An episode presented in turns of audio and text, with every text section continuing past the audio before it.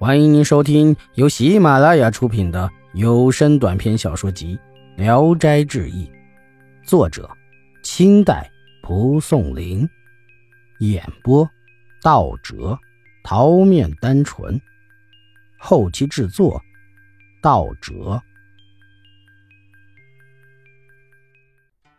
马子才心里不安，说：“我清廉自守三十年，被你牵累坏了。”如今生活在世上，靠老婆吃饭，真是没有一点男子汉大丈夫的气概。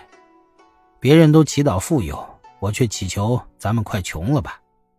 黄英说：“我不是贪婪卑鄙的人，只是没有点财富，会让后代人说爱菊花的陶渊明是穷骨头，一百年也不能发迹，所以才给我们的陶工争这口气。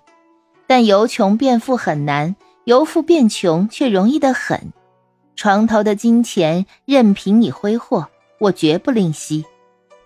马子才说：“花费别人的钱财也是很丢人的。”黄英说：“你不愿意富，我又不能穷，没有别的办法，只好同你分开住。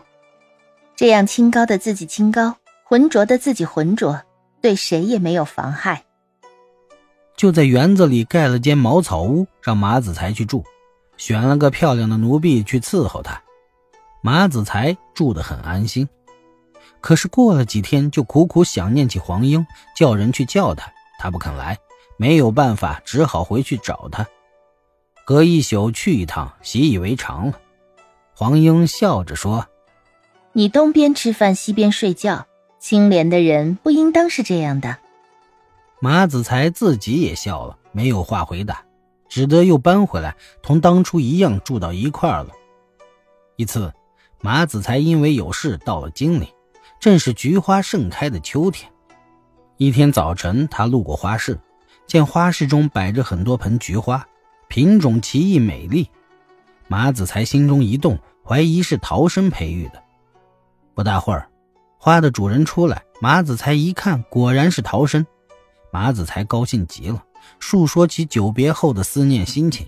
晚上就住在陶生的花铺里，他要陶生一块儿回家。陶生说：“金陵是我的故土，我要在这里结婚生子。我积攒了一点钱，麻烦你捎给我姐姐。我到年底会去你家住几天的。”马子才不听，苦苦的请求他回去，并且说：“家中有幸富裕了。”只管在家中坐享清福，不需要再做买卖了。说完，马子才便坐在花铺里，叫仆人替陶生论花价贱卖，几天就全卖完了。立刻逼着陶生准备行装，租了一条船，一块北上了。一进门，见黄英已经打扫了一间房子，床榻被褥都准备好了，好像预先知道弟弟回来似的。陶生回来以后。放下行李，就指挥仆人大修庭园，只每天同马子才一块下棋饮酒，再也不结交一个朋友。马子才要为他择偶娶妻，陶生推辞不愿意，黄英就派了两个婢女服侍他的起居。过了三四年，生了一个女孩。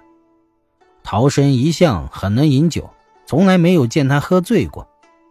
马子才有个朋友曾生，酒量也大的没有对手。有一天，曾生来到马家，马子才就让他和陶生比赛酒量。两个人放量痛饮，喝得非常痛快，只恨相识太晚。从辰时一直喝到夜里四更天，每人各喝了一百壶。曾生喝的是烂醉如泥，沉睡在座位上。陶生起身回房去睡，刚出门就踩到菊旗上，一个跟头摔倒，衣服散落一旁。身子立即变成了一株菊花，有一人那么高，开着十几朵花，朵朵都比拳头大。马子才吓坏了，忙去告诉黄英。黄英急忙赶到菊旗，拔出那株菊花，放在地上，说：“怎么醉成这样了？”他把衣服盖在那株菊花上，让马子才和他一块回去，告诉他不要再来看。天亮以后，马子才和黄英一道来到菊旗。见陶生睡在一旁，马子才这才知道陶家姐弟都是菊花精，于是更加敬爱他们。陶生自从暴露真相以后，饮酒更加豪放，常常亲自写请柬叫曾生来，两人结为莫逆之交。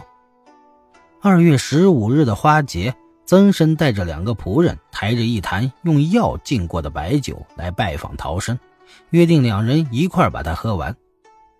一坛酒快喝完了，两人还没有多少醉意，马子才又偷偷的拿了一瓶酒倒入坛中。两人喝光后，曾生醉得不省人事，两个仆人把他背回去了。陶生躺在地上，又变成了菊花。马子才见得多了，也不惊慌，就用黄英的办法把他拔出来，守在旁边观察他的变化。待了很长时间，见花叶越来越枯萎，马子才害怕起来，这才去告诉黄英。黄英听了十分吃惊，说：“你杀了我弟弟了！”急忙跑去看那菊花，根株已经干枯了。黄英悲痛欲绝。掐了他的劲，埋在盆中，带回自己的房里，每天浇灌他。马子才悔恨欲绝，怨恨曾生。过了几天，听说曾生已经醉死了，盆中的花茎渐渐萌发，九月就开了花，枝干很短，花是粉色的，嗅它有酒香，起名叫醉桃。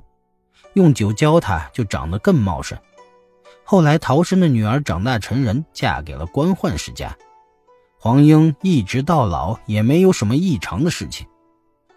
易史是说，唐代的傅毅醉死，自称青山白云人，后世人惋惜他，可仍然把喝酒当成大乐事，把这种家种陶醉种在院子里，就如同终日跟好朋友见面。又像面对美貌娇女，不能不费心的寻求一番呐。